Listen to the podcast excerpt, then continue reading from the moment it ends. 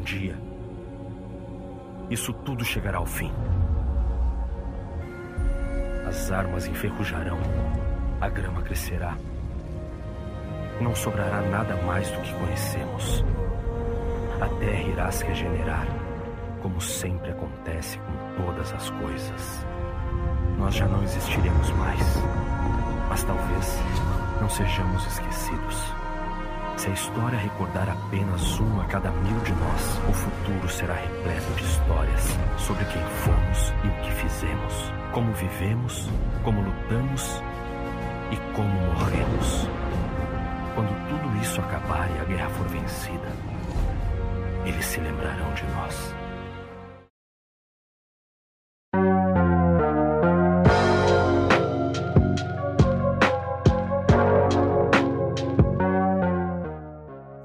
Molecada! Meu nome é Vitor Soares, eu sou professor de História e você está ouvindo agora o História em Meia Hora, o seu podcast semanal de História que tem um formato pequenininho. Pode contar aí no relógio, daqui a 30 minutos você vai sair daqui sabendo algo novo de História. E hoje o episódio é sobre a Guerra do Paraguai. Vamos falar sobre quando o nosso exército meteu louco. O Brasil se tornou um grande país imperialista aqui na América do Sul e a gente até criança paraguaia chegou a matar. Mas antes de começar, eu quero te convidar para assinar o História em Meia Hora onde quer que você esteja escutando. No Spotify, no Apple Podcast, o que for. Assina aí que tem episódio novo todo sábado. Além disso, entre no nosso site historiaemmeiahora.com, repetindo, historiaemmeiahora.com, para ouvir os nossos episódios. Se você quiser assinar a nossa newsletter também, assim você vai receber as atualizações de episódios e tudo mais. Ah, quando você assina, você também tem acesso ao nosso grupo secreto do Telegram. Esse episódio aqui, por exemplo, ele foi a sugestão lá do pessoal do grupo. Eu fiz uma enquete e a Guerra do Paraguai ganhou disparado. Além disso, no site você também pode entrar em contato comigo, lá embaixo na aba Contato. E aí você pode sugerir episódios, puxar minha orelha caso eu tenha falado alguma besteira em algum episódio, pode deixar que eu venha no outro episódio e me retrato sem problema nenhum. E no site você também pode apoiar o História em Meia Hora. A partir de um dólar por mês, você ajuda o meu trampo a ficar de pé. Obrigado aí de coração, inclusive, a todos que apoiam. E se você que ainda não apoia, quer e pode apoiar, claro, né? Você tem que poder também. É só entrar em historiaemmeiahora.com barra apoie, repetindo, historiaemmeiahora.com barra apoie, que lá tem tudo explicadinho. O último recado é sobre o meu outro podcast, o História pros Brother. É um podcast que eu faço com o Alexandre Níquel. Basta procurar aí História pros Brother que você ouve esse podcast que é uma coisa um pouco mais informal. É uma mistura de um pouco de história e um pouco de humor também, beleza? Então é isso. Me siga nas redes sociais, é arroba Soares, no Twitter, no Facebook, no Instagram. E bora começar e aprender um pouco mais sobre o que foi a tal da Guerra do Paraguai. Roda a vinheta em Portugal e vambora!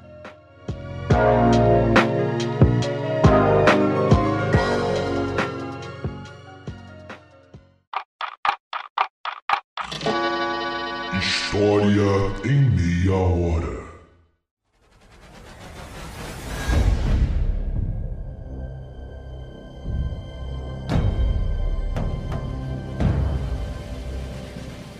A Guerra do Paraguai ocorreu de 1865 a 1870. Foi o maior conflito da América do Sul e, sem dúvidas, o maior conflito que o Império Brasileiro se envolveu. As consequências dessa guerra para a América Latina serão surreais. Basicamente, quatro países irão participar ativamente desse conflito: o Brasil, a Argentina e o Uruguai, que formarão a Tríplice Aliança, versus o Paraguai. Para entender o começo da guerra, você precisa entender como era o governo paraguaio. Se liga só, Solano Lopes era o ditador do Paraguai. Ele vinha de uma dinastia de militares. O seu pai, por exemplo, Carlos Antônio Lopes, era um desses ditadores e ele passou a vida tentando abrir o país internacionalmente. A tentativa de modernização dele, entretanto, foi frustrada pela Argentina, quando o país fechou o Rio Paraná e o Rio Paraguai para desembocar no Oceano Atlântico. Assim, o Paraguai estava isolado. Afinal, não sei se você tem aí na cabeça direitinho geograficamente onde fica o Paraguai, mas o Paraguai não tem saída para o mar. E isso será um fator crucial para entender a Guerra do Paraguai, beleza? Enfim, após a morte do Carlos Lopes, a ideia de Solano Lopes, seu filho, era criar o Paraguai Maior. Sim, Paraguai Maior é o nome do país que ele quer construir. É basicamente o Paraguai, só que maior, né? Um nome autoexplicativo. Esse Paraguai maior seria basicamente os territórios em volta do Paraguai, só que maiores, né? Como algumas províncias da Argentina, o Uruguai, o Rio Grande do Sul e até parte do Mato Grosso. Se ele vencesse essa guerra, né, se o Solano Lopes vencesse a guerra do Paraguai, provavelmente esses seriam os próximos passos do ditador. Mas as motivações paraguaias não eram essas por puro orgulho, não. A ideia era que esse país, o tal do Paraguai Maior, fosse um país industrial. Sim, Solano Lopes tinha planos para industrializar o tal do Paraguai Maior, fazendo com que ele vendesse produtos para toda a América e para o mundo todo. E bem, adivinha quem não vai gostar dessa ideia? É óbvio, né? A Inglaterra. Afinal, a América do Sul era um grande centro consumidor dos produtos industriais ingleses. Se o Paraguai se tornasse um país com uma indústria que competisse com a da Inglaterra, a Inglaterra perderia no mínimo parte do seu mercado consumidor aqui na América do Sul. Então, é importante entender que houve sim uma participação indireta da Inglaterra nessa guerra. Tanto que em 1863, menos de dois anos antes de começar a guerra, o Brasil e a Inglaterra tinham rompido relações diplomáticas por conta de uns problemas né, que aconteceram com o embaixador britânico William Christie aqui no Brasil. Os dois países ficaram de mal um com o outro, mas com a possibilidade do Brasil destruir um país com intenções industriais aqui na América do Sul, a Inglaterra pediu desculpas e apoiou o Império Brasileiro na guerra.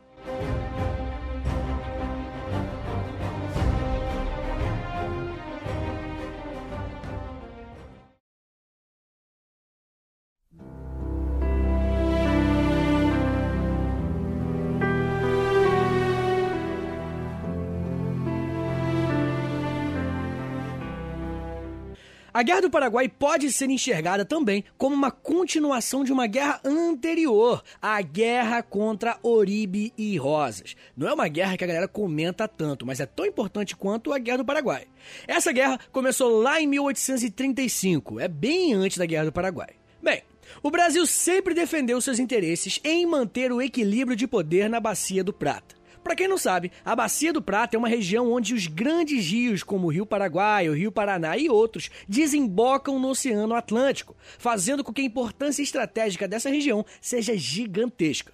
O Império Brasileiro fazia de tudo para que ele pudesse ter liberdade de navegação na Bacia do Prata, principalmente através do Mato Grosso. Muitos produtos brasileiros eram enviados para a Europa através do Mato Grosso. Eles desciam um riozinho cheio de produtos, chegavam na Bacia do Prata ali com os navios e dali eles desembocariam no Oceano Atlântico e do Oceano Atlântico mandava para o mundo inteiro. Se por algum motivo o Brasil perdesse esse acesso, ele seria bastante prejudicado economicamente. Bem, agora que você sabe disso, se liga só. O Uruguai tinha se tornado independente do Brasil desde 1828. Se você não sabe disso, a região que hoje é o Uruguai já foi a província da Cisplatina, parte do Brasil. Mas mesmo se tornado independente, o Brasil ainda se metia em muita treta lá dentro.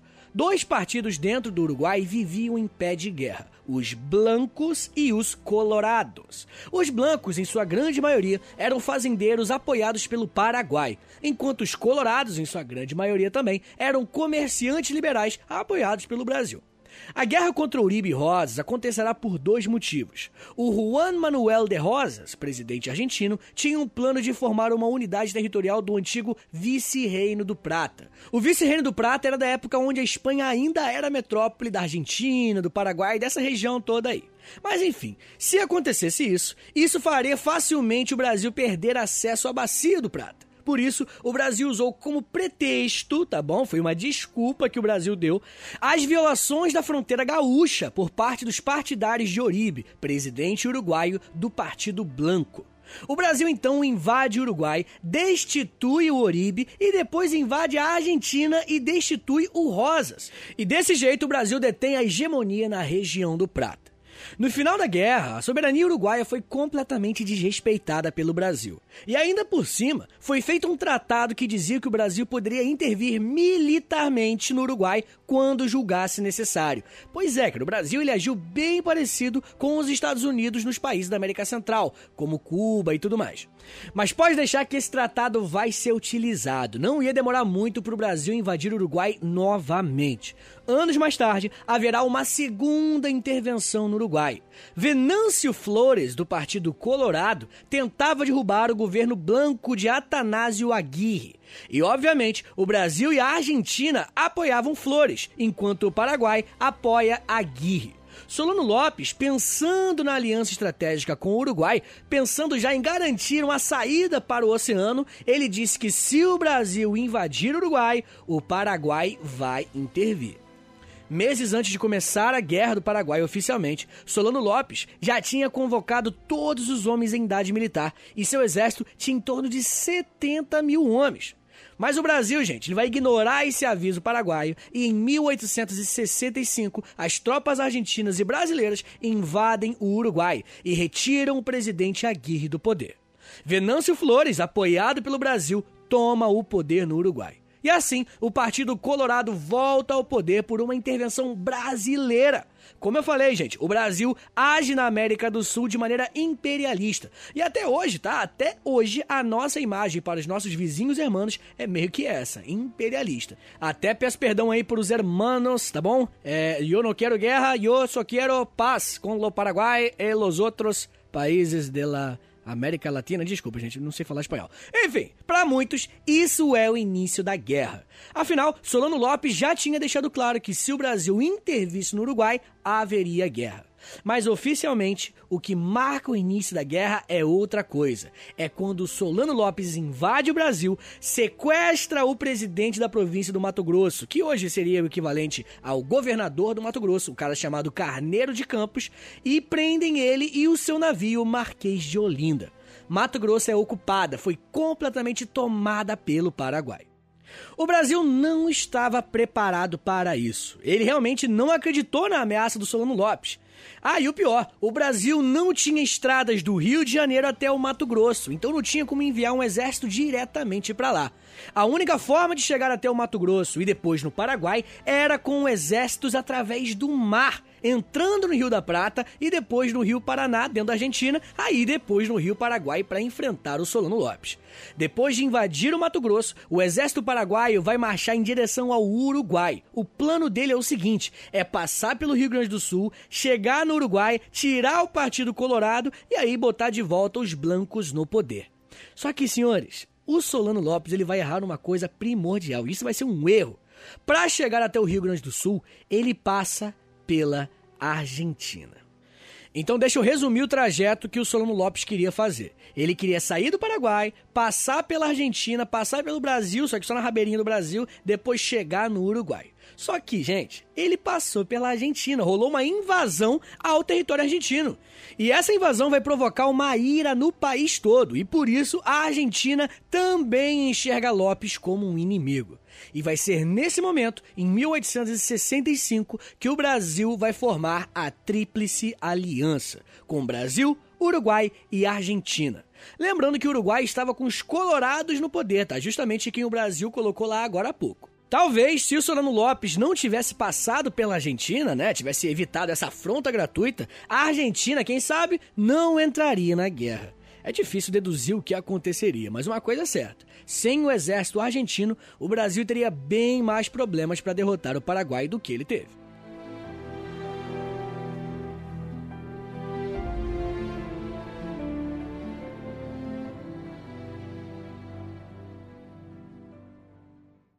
Renda-se, Marechal. Sua vida será respeitada.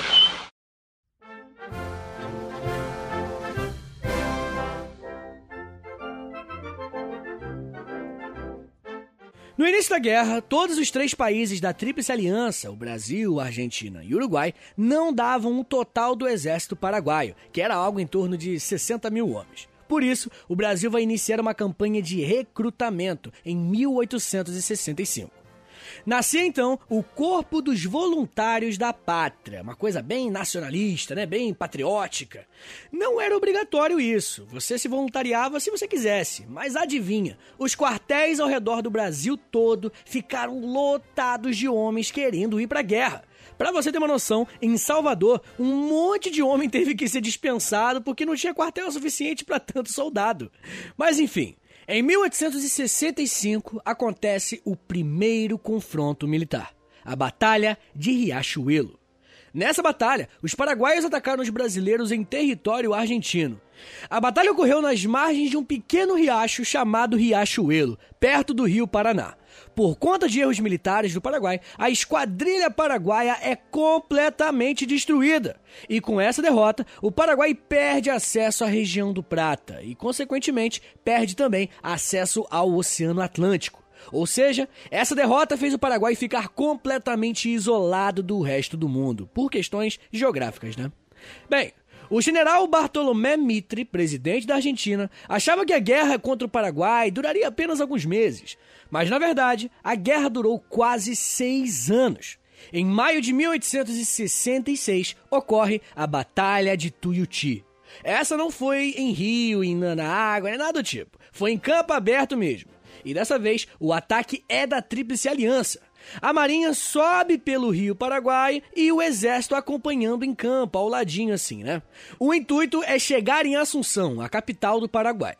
Mas antes de chegar até Assunção, existe o Forte de Humaitá, que é tipo uma fortaleza, onde o exército ficará acampado por dois anos. Trincheiras serão construídas ali e terão os mesmos problemas das trincheiras da Primeira Guerra Mundial, que vai ocorrer algumas décadas mais tarde. Problemas com higiene, com doenças, água não potável e muito mais. Lopes organiza um contra-ataque com mais de 10 mil homens extras trazidos de Assunção. Mas nessa batalha, o brasileiro general Osório consegue ter um excelente desempenho. Esses mais 10 mil paraguaios são mortos, e a partir dessa batalha, o Paraguai para de atacar e decide apenas se defender. Lopes, inclusive, tenta um acordo de paz com o general Mitre da Argentina, mas não houve acordo. A Tríplice Aliança queria destruir completamente o governo de Lopes. Ainda em 1866, dez dias depois da Batalha de Tuiuti, ocorre a Batalha de Curupaiti. Nessa batalha, os paraguaios tiveram a famosa vantagem do higher ground, tá ligado? Como a Tríplice Aliança não conhecia o território paraguaio, eles acabaram lutando no território completamente desfavorável, com os paraguaios mais acima, numa espécie de barranco, e os soldados da Tríplice Aliança na parte mais baixa desse barranco gigantão.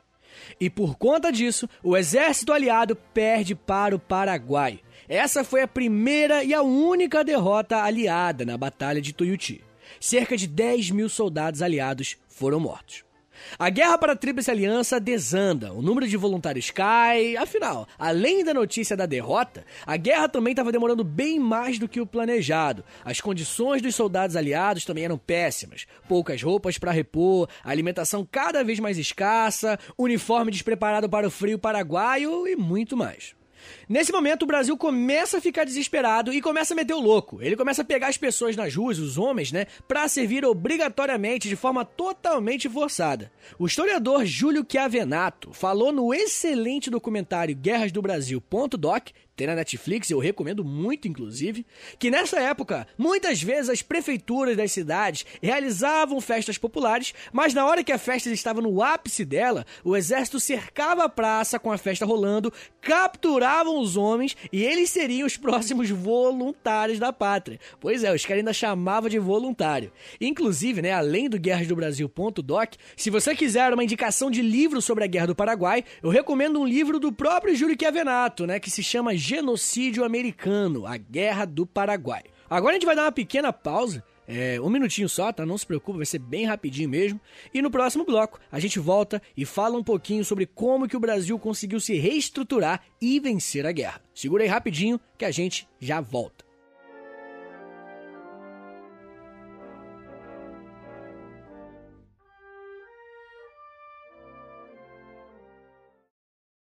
Fala pessoal, eu quero rapidamente fazer um pequeno inserto aqui nesse episódio da Guerra do Paraguai. É que eu me baseei num livro meio ultrapassado, né? que é do Júlio Tiavenato, que ele afirma do interesse da Inglaterra em prejudicar a, a, o Paraguai, porque o Paraguai estava né, avançando industrialmente e isso é algo já ultrapassado, assim, isso não é verdade, tá bom? E para não apagar todo o episódio, eu estou colocando esse áudio aqui rapidamente só para vocês terem uma noção disso, tá? É, essa afirmação que eu falei no episódio, ou vou falar, não lembro se tá na primeira parte ou na segunda, ela já é ultrapassada, tá bom? Tirando isso, tá, gente? Uma afirmação meio curta que eu, que eu fiz ali, mas tirando isso, tá tudo certo. Obrigado a todo mundo que tá ouvindo o episódio e pode continuar agora. Valeu!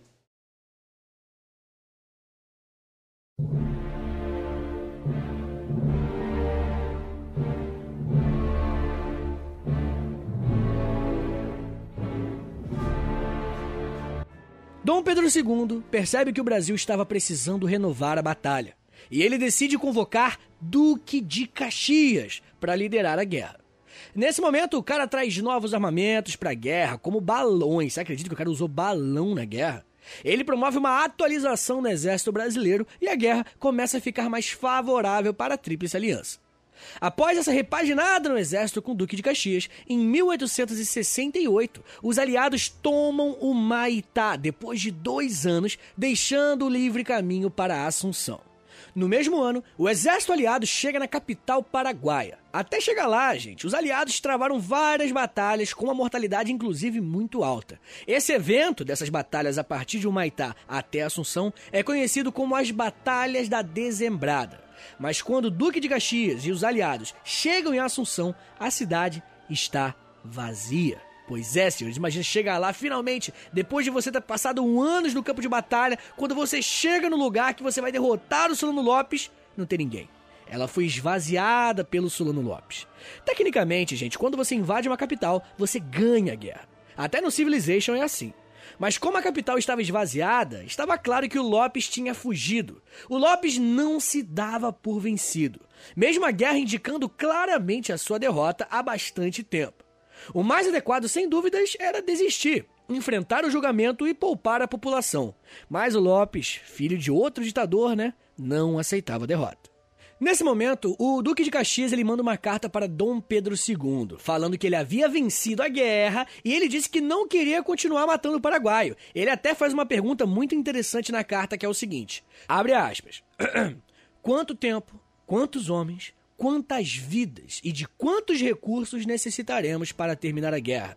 Quer dizer, para transformar em fumaça e pó toda a população paraguaia? Para matar até os fetos no ventre das mulheres? Fecha aspas. O cara, o cara pegou pesado, né? A gente viu que o Duque de Caxias não queria continuar a guerra. Mas o Dom Pedro II é incisivo e exige a prisão ou a morte de Solano Lopes. Duque de Caxias, então, se demite do exército por discordar das ideias de Dom Pedro II. E o imperador decide, então, substituir o Caxias com seu genro, o Conde Dan.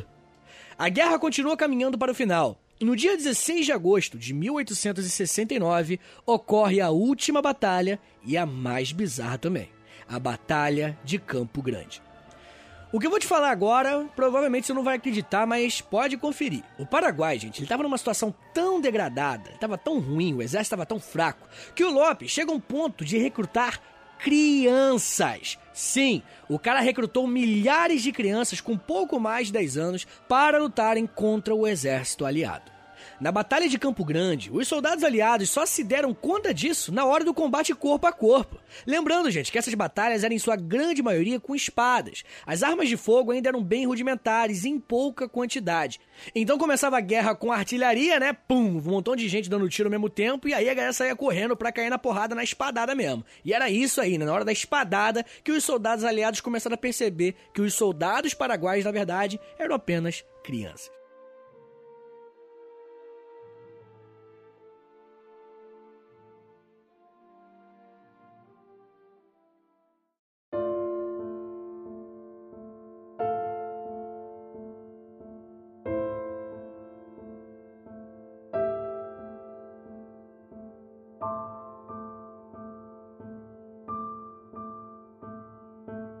General brasileiro Dionísio Cerqueira, ele participa da batalha e ele disse o seguinte sobre a batalha de Campo Grande. Abre aspas. Que luta terrível entre a piedade cristã e o dever militar. Nossos soldados diziam que não lhes dava gosto lutar com tantas crianças. O campo ficou repleto de mortos e feridos do lado inimigo, entre os quais nos causava muita pena, pelo número elevado, os soldadinhos. Cobertos de sangue, com as perninhas quebradas. Alguns nem sequer haviam atingido a puberdade. Fecha aspas. Pesadíssimo, galera. O Brasil, de alguma forma, não sei como que isso aconteceu, do nada matou milhares de crianças paraguaias na Guerra do Paraguai. Bizarro demais, gente. Mas enfim, a cada derrota, gente, que o Paraguai tinha na guerra, menos soldados ele tinha. E por isso, mais jovens eram os novos soldados. Primeiro os soldados começaram a chegar com 17, depois com 16 anos, depois com 15, até chegar nesse ponto aí, ó, no ponto da Batalha de Campo Grande, com crianças com 11, 12 e 13 anos. Hoje, no dia 16 de agosto, que foi quando ocorreu essa Batalha de Campo Grande, é o Dia da Criança no Paraguai.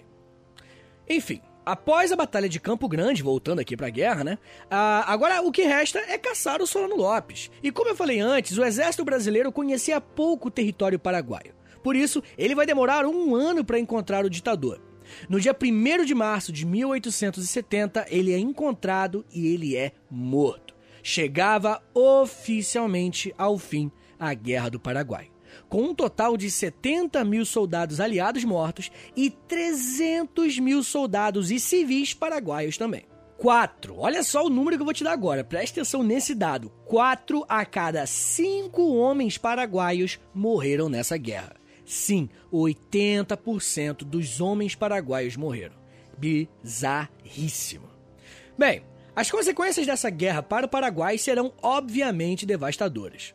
O país entrou numa miséria completa e ele possui inclusive cicatrizes que nunca se fecharam. O Paraguai ficou com uma dívida com o Brasil que nunca foi paga, ela foi perdoada no governo do Vargas, lá na década de 30. E já as consequências aqui no Brasil, né, por mais que tenhamos vencido, a guerra desgastou não somente os bancos públicos, como também endividou o Império Brasileiro com empréstimos ingleses para a gente continuar na guerra. Mas sem dúvidas, o maior impacto dessa guerra foi no próprio exército.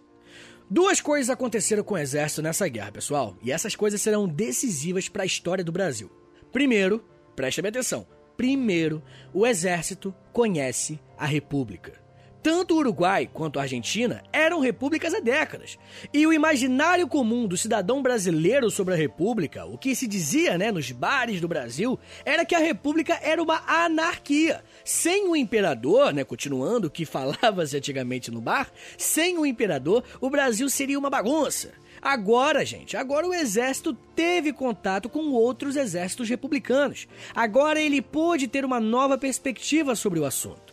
Os exércitos elogiavam a República, defendiam ela com unhas e dentes, falavam em democracia, falavam em escolher o próprio presidente. A imagem da República foi severamente desmistificada e passou a ser uma alternativa real para muitos soldados. Mas a segunda consequência é muito mais efetiva. Durante a campanha de voluntários da pátria, muitos cafeicultores recebiam convocações para a guerra e enviavam os seus escravos para a guerra. Uma parte gigantesca dos soldados brasileiros eram pessoas escravizadas. E o que aconteceu? Soldados brancos e negros lutaram lado a lado. Naquele momento, amigos, a cor foi completamente esquecida. O laço criado numa guerra como essa, meus amigos, é um laço único. O que os soldados sentem um pelo outro é uma amizade que é imbatível. Daí, né, com o fim da guerra, por mais que tivesse sido prometida a liberdade para as pessoas escravizadas, caso elas vencessem a guerra, muitos senhores de escravos se negaram a libertar essas pessoas. E é nesse momento que o exército brasileiro intervém em diversos cafezais exigindo a liberdade do seu soldado. Além disso, o exército brasileiro também declara que não vai mais perseguir as pessoas escravizadas que fugiam. E não foi qualquer um que disse isso não, foi o herói da Guerra do Paraguai, o próprio Duque de Caxias. Ele que falou que não ia mais perseguir pessoas escravizadas. Senhores, o exército brasileiro estava entendendo algo que infelizmente o nosso país demorou muito para entender. Demorou ainda mais tempo que o exército. Os escravos não deveriam existir. A cor da pele de um homem não deveria sepultar a sua liberdade. É isso, gente. O exército estava se tornando abolicionista. No início, apenas os soldados de classes mais baixas defendiam isso, os que lutaram efetivamente na Guerra do Paraguai. Mas com o passar dos anos, esses soldados foram ganhando patentes mais altas até se tornarem comandantes, capitães, generais. E agora, em um posto alto, na década de 80, eles vão agir a favor do fim da escravidão brasileira. Incrível, não é? Tanto que a nossa república, gente, não sei se você está ligado, ela nasce com um golpe militar no dia 15 de novembro de 1889. Vai ser o Marechal Deodoro da Fonseca, né, um militar, que vai proclamar a república e se tornará o primeiro presidente do Brasil. Claro que muitos outros setores também vão influenciar na nossa república, né? É, principalmente os cafeicultores, também vamos ter uma questão religiosa muito forte. O Dom Pedro II ele perde apoio da igreja, mas sem os militares liderando ali com Benjamin Constant, trazendo as ideias positivistas, lembrando, né, da força que o Brasil teve na guerra através do exército, é bem improvável que a república fosse proclamada pelo menos do jeito que ela foi.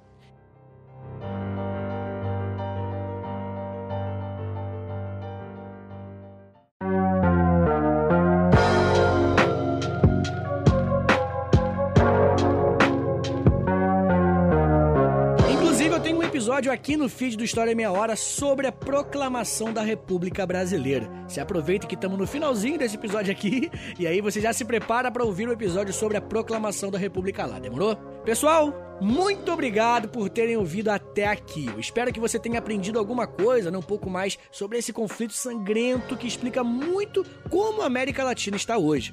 No próximo sábado a gente se vê novamente com um episódio novo. Me siga nas redes sociais, é arroba e ouça o meu outro podcast, o História Pros Brother. Beleza? É isso. Muito obrigado. Até semana que vem. Valeu!